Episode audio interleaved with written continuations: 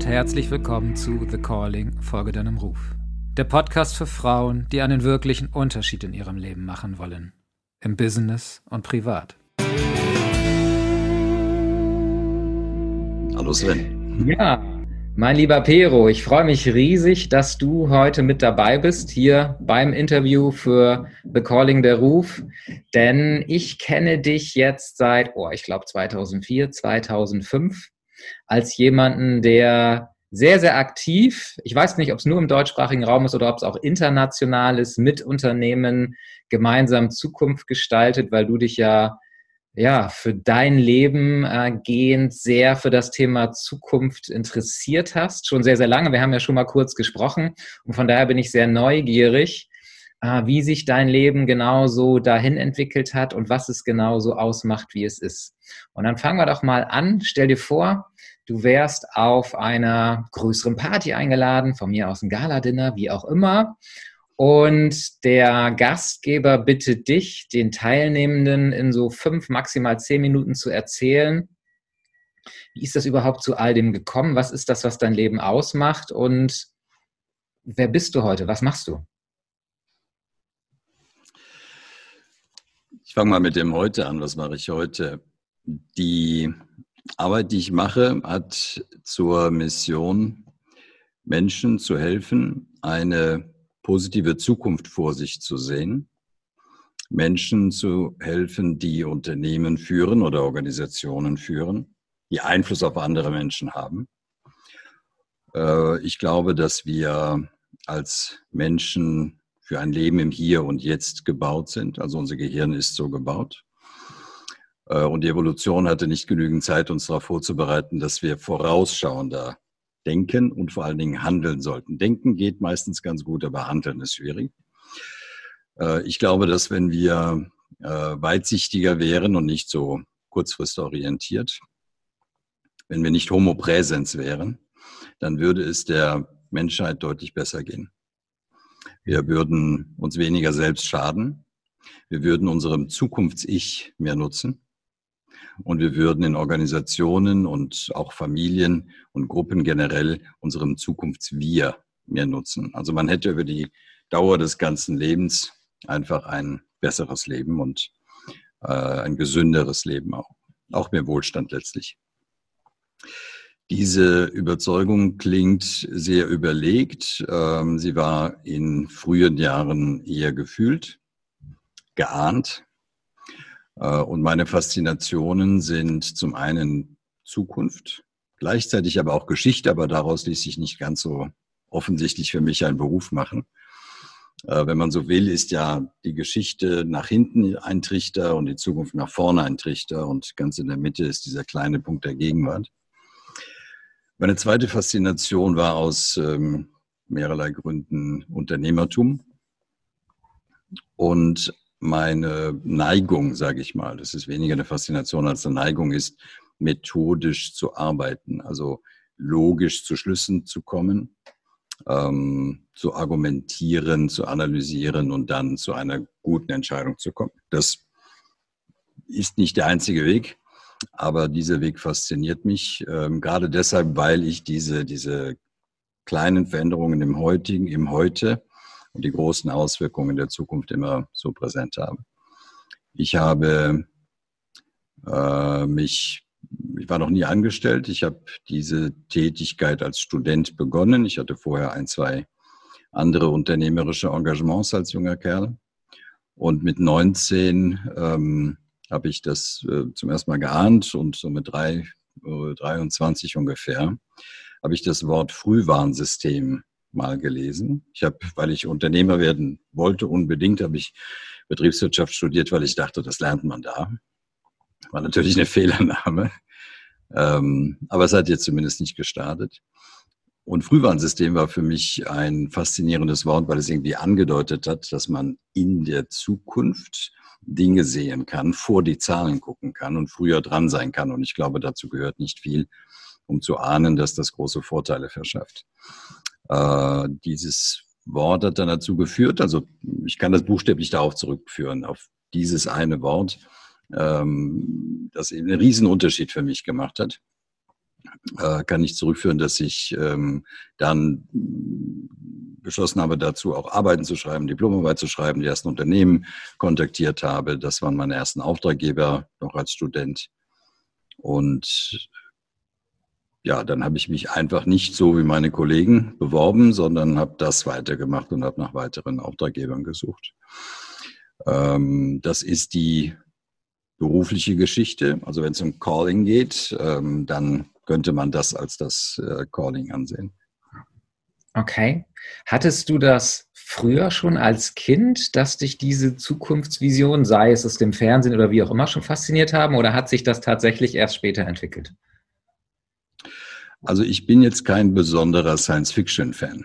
Es gibt mhm. ja Leute, die sind in ihrer Jugend aufgegangen in Science Fiction. Ich fand das äh, natürlich interessant und faszinierend, aber das war jetzt nicht die Passion. Es war eher meine Zukunft, ein Stück weit die Zukunft der Welt und die Zukunft meines, meines Umfelds, meiner Familie, die Zukunft anderer, also konkrete Zukunft von Menschen äh, und wie sie diese Zukunft bauen und wie sie sie vorbereiten und was sie dafür tun oder eben nicht tun, was sie gegen ihre Zukunft tun. Äh, insofern war das ähm, eher eine Faszination für die individuelle Zukunft. Und gleichzeitig verbunden, also man kann das so darstellen, die Zukunft kommt und man selbst geht in die Zeit und das muss irgendwie zusammenpassen. Ja, mhm. Und beides hat mich, hat mich fasziniert. Ähm, war das als, als Kind, kann ich das so nicht sagen, ob das jetzt irgendwie besonders ausgeprägt war oder nicht, aber ähm, so mit meiner Geschichte äh, hat das mit Sicherheit etwas zu tun gehabt, dass ich in eine bessere Zukunft gehen wollte. Okay. Jetzt hast du hinter dir dieses Bild von Beograd und ich hatte vorher gelesen, das kann man jetzt nicht, weil dein Kopf davor ist 2080. Siehst du so die Zukunft? Nun ja, da ist ja äh, die Idee eines Designers gezeigt, ähm, der der sich Belgrad so am Morgen, äh, schätze ich mal, vorgestellt hat.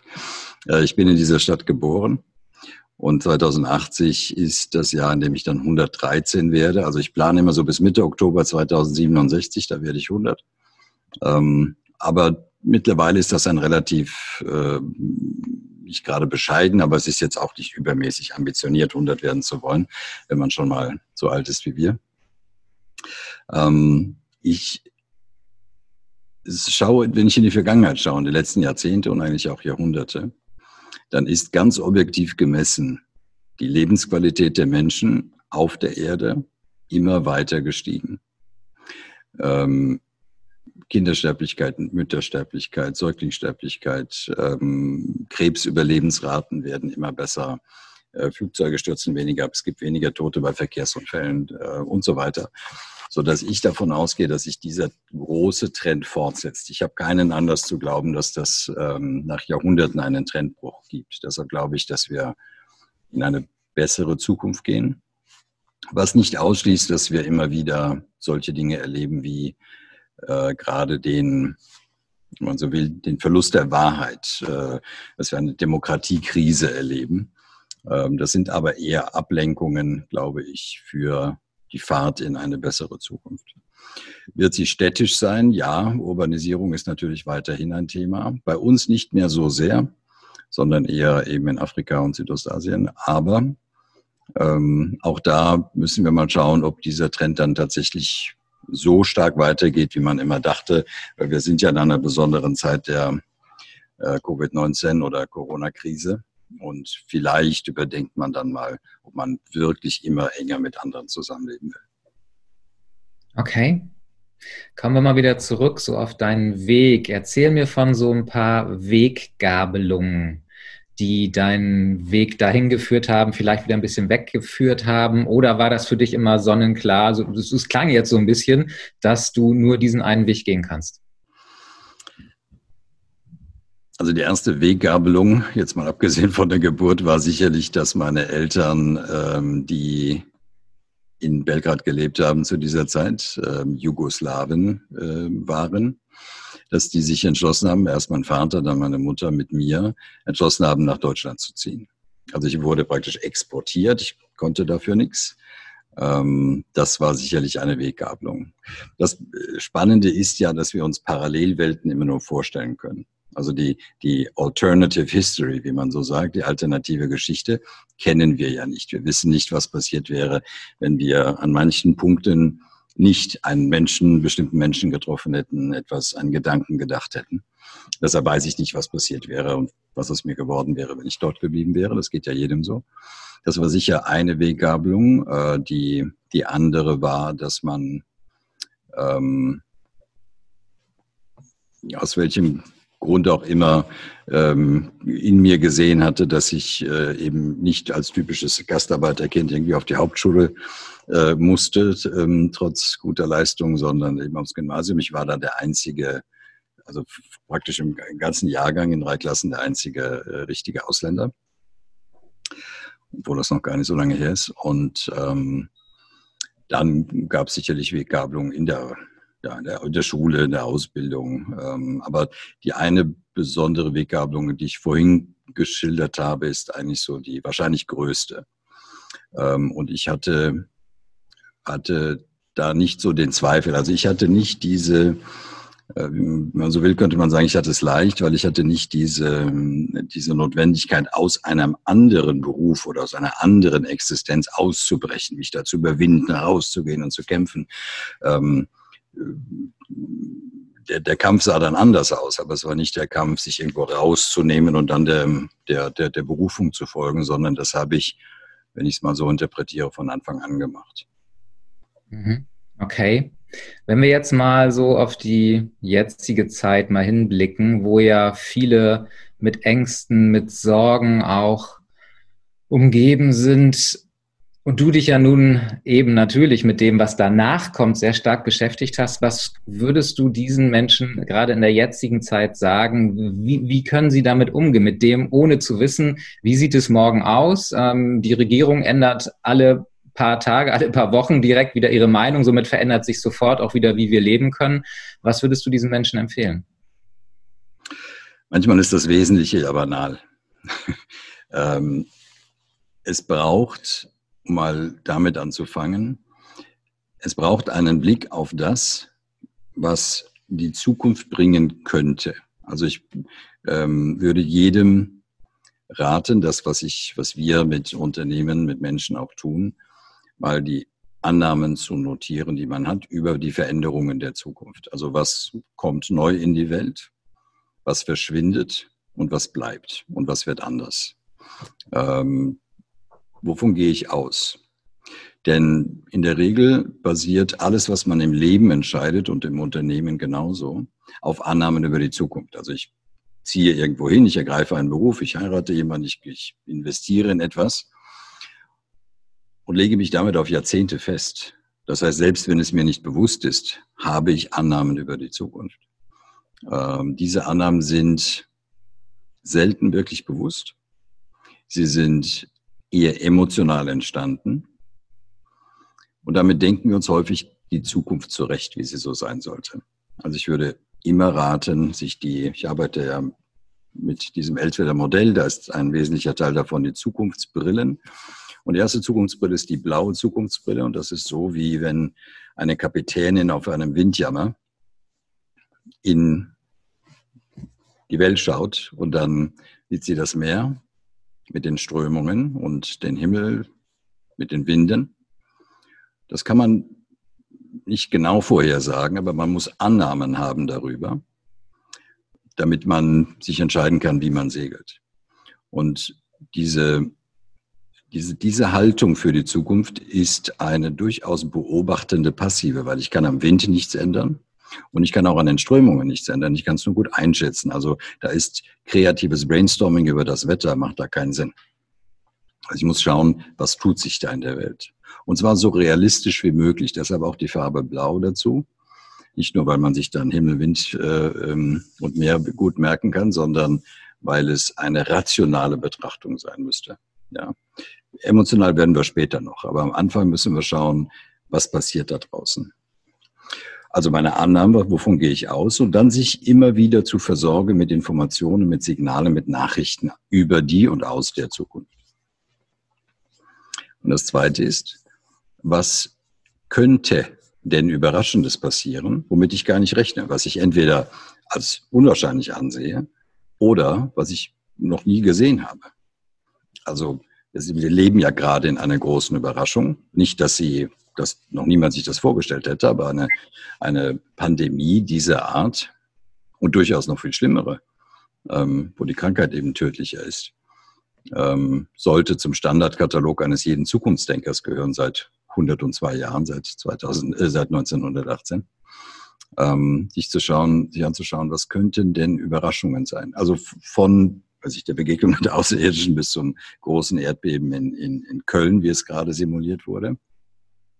Wir haben viele Dinge nicht auf dem Schirm. Nicht um, um, uns Angst zu machen, sondern um uns zu vergegenwärtigen, das könnte passieren und sich zu vorzustellen, hineinzufühlen, was würde ich denn dann tun? Denn das wissen wir, glaube ich, alle, wenn man eine bestimmte Angst hat, ähm, die zur Furcht wird vor etwas, dann muss ich mich mit ihr befassen, sie in mein Leben integrieren und dann ist fast alles wieder gut. Also außen nach innen denken. dann von innen nach außen denken.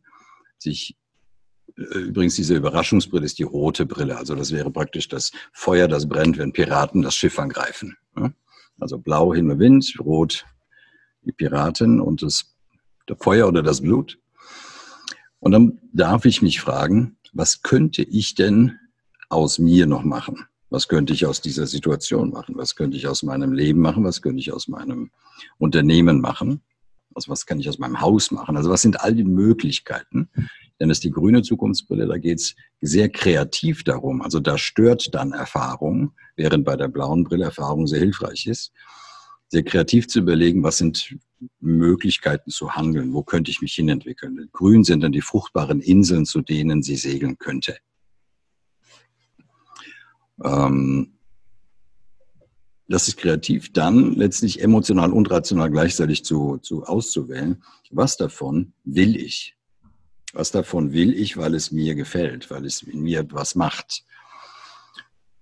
Und dieses Wollen, das ist, ich nenne es die gelbe Zukunftsbrille, das ist dann die Insel mit dem schönsten gelben Strand oder dem gelben Sonnenschein, dass ich die Mission, Positionierung, Vision entscheide ähm, für mich, mein Haus, meine Familie, meine Firma, um mir gerecht zu werden, wenn man so will. Und das ist dann etwas, ich sage emotional und rational, emotional, damit ich reinhöre, ähm, was gibt mir gefühlt Energie, wofür habe ich Energie. Das ist dann, kommt dann diesem Calling eigentlich ganz nah. Präzisiert es äh, nur in bestimmten Begriffen. Und der rationale Teil ist, dass ich es abgleiche mit dem, was ich in Phase 1 und 2, also in Blau und Rot geschrieben habe. Weil da muss ich schauen, wenn doch diese Entwicklung passiert, also wenn sich künstliche Intelligenz entwickelt, wenn sich Robotik entwickelt, wenn sich ein Spatial Internet entwickelt, ähm, passt das dann da rein? Ähm, und sind diese potenziellen Überraschungen, wären die tödlich für meine Ausrichtung? Ähm, und das ist dann die Kombination. Meine Kraft, die ich habe für die Zukunft und in diese Zukunft hineinzupassen. Das muss man nicht, ähm, sagen wir mal, schnell und besonders analytisch machen, aber mit diesem Satz an Perspektiven äh, ist das hilfreich. Und zuletzt die violette Zukunftsbrille. Violett sind die Blutergüsse, die man sich zuzieht, wenn man auf einem Segler richtig arbeitet, um den Plan zu verwirklichen. Das ist dann die geplante Zukunft. Da geht es darum, die nächsten Schritte zu entscheiden.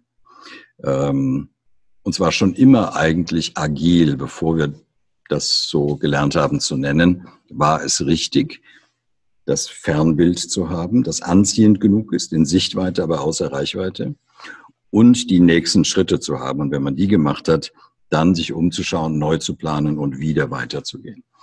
Und so, also blau, Himmel, Wind, mehr Wetter, rot, Blut, Feuer, grün, die fruchtbaren potenziellen Destinationen und Inseln Gelb die Insel mit dem schönsten Strand und Violett die Blutergüsse beim Schaffen, beim Realisieren des Plans. Das würde ich raten zu tun. Und das Schöne ist, deshalb verwenden wir das ja überall, dass ich das nutzen kann für mein Leben. Ich kann mir für jede Zukunftsbrille einen Sonntagnachmittag nehmen. Und ich kann damit genauso gut einen Konzern planen oder einen Konzern, eine Konzernstrategie entwickeln. Das ist sehr faszinierend, weil ich hier auf der Insel, auf Ibiza halt immer wieder erlebe, dass Menschen sehr unbedacht an sowas rangehen. Ich meine, ich liebe es und gebe es ja auch weiter, folge deinem Herzen, gar keine Frage. Und dennoch erlebe ich einfach viele, die hierher kommen und sich gar keinen Kopf machen. Die sagen, oh, wow, Partyinsel, hier ist immer warm, hier komme ich her und kommen dann tatsächlich hierher. Und das Spannende ist, es gibt ja sehr, sehr wenige Obdachlose hier auf der Insel. Aber nicht ein Obdachloser ist Einheimischer. Es sind alles Zugezogene, die hierher gekommen sind, in der Hoffnung hier das große losgezogen haben und relativ schnell feststellen durften, ist es gar nicht. Also die könnten sicherlich sehr, sehr stark von der Brille, von deinen Brillen auch profitieren. Und ich habe damals auch hier für den Ibiza-Kurier bewusst mal einen Artikel über intelligentes Auswandern geschrieben, damit eben genau das nicht passiert. Denn wenn man sich, wie du so schön sagst, die Brillen aufsetzt, dann, dann wird das nicht passieren, weil ich es vorher eben natürlich einerseits durchfühlt, aber eben auch durchdacht habe. Ich glaube, es ist eine, eine grundlegende Entscheidung und auch Voraussetzung, dass man etwas er überhaupt erreichen will. Ähm, und das ist keine, keine 100% Entscheidung, sondern das ist eine praktisch eine Aufteilung. Wie viel in mir will etwas verwirklichen, will etwas aus mir, aus etwas machen? Und wie viel in mir will einfach Freude haben und Spaß haben in einfach nur. Ja? Schließt sich nicht aus, weil das Verwirklichen ist ja die eigentliche ähm, oder ein großer Teil eine besondere Form der Freude. Ähm, und wenn wir sagen, ich, mir ist es zu anstrengend, ich will mit meinem Leben machen, was ich möchte. Ich möchte einfach meine Freude maximieren und zwar immer jetzt, weil ich nicht weiß, ob ich morgen überhaupt noch da bin. Ähm, das kann man akzeptieren. Es wäre nicht mein Weg, es ist nicht äh, der Weg ähm, vieler, aber es ist eben der Weg von anderen. Und äh, wenn man so, wenn man so in die Welt schaut, dann, dann werden wir immer häufiger vermutlich akzeptieren müssen, dass Menschen ihre, ihr Leben dem, äh, dem Spielen widmen, also Computerspielen widmen. Ähm, solange sie versorgt sind ähm, und einigermaßen gesund bleiben, werden wir das akzeptieren müssen. Also es braucht die Entscheidung, das Gefühl, ähm, ja, ich äh, will nicht einfach so dahin treiben, wohin mich die Strömungen des Meeres und die Winde hintreiben.